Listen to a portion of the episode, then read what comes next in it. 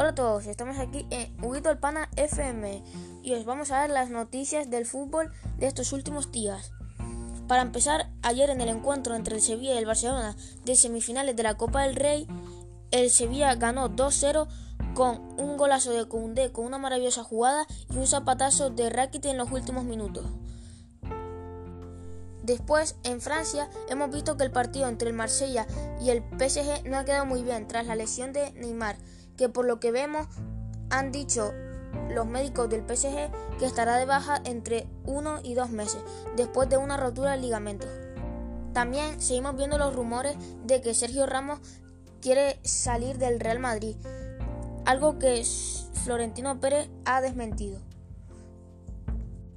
el Madrid ya estaría más cerca de fichar a Mbappé, que ya tendría un acuerdo con el Club Blanco para tres temporadas por 150 millones de euros.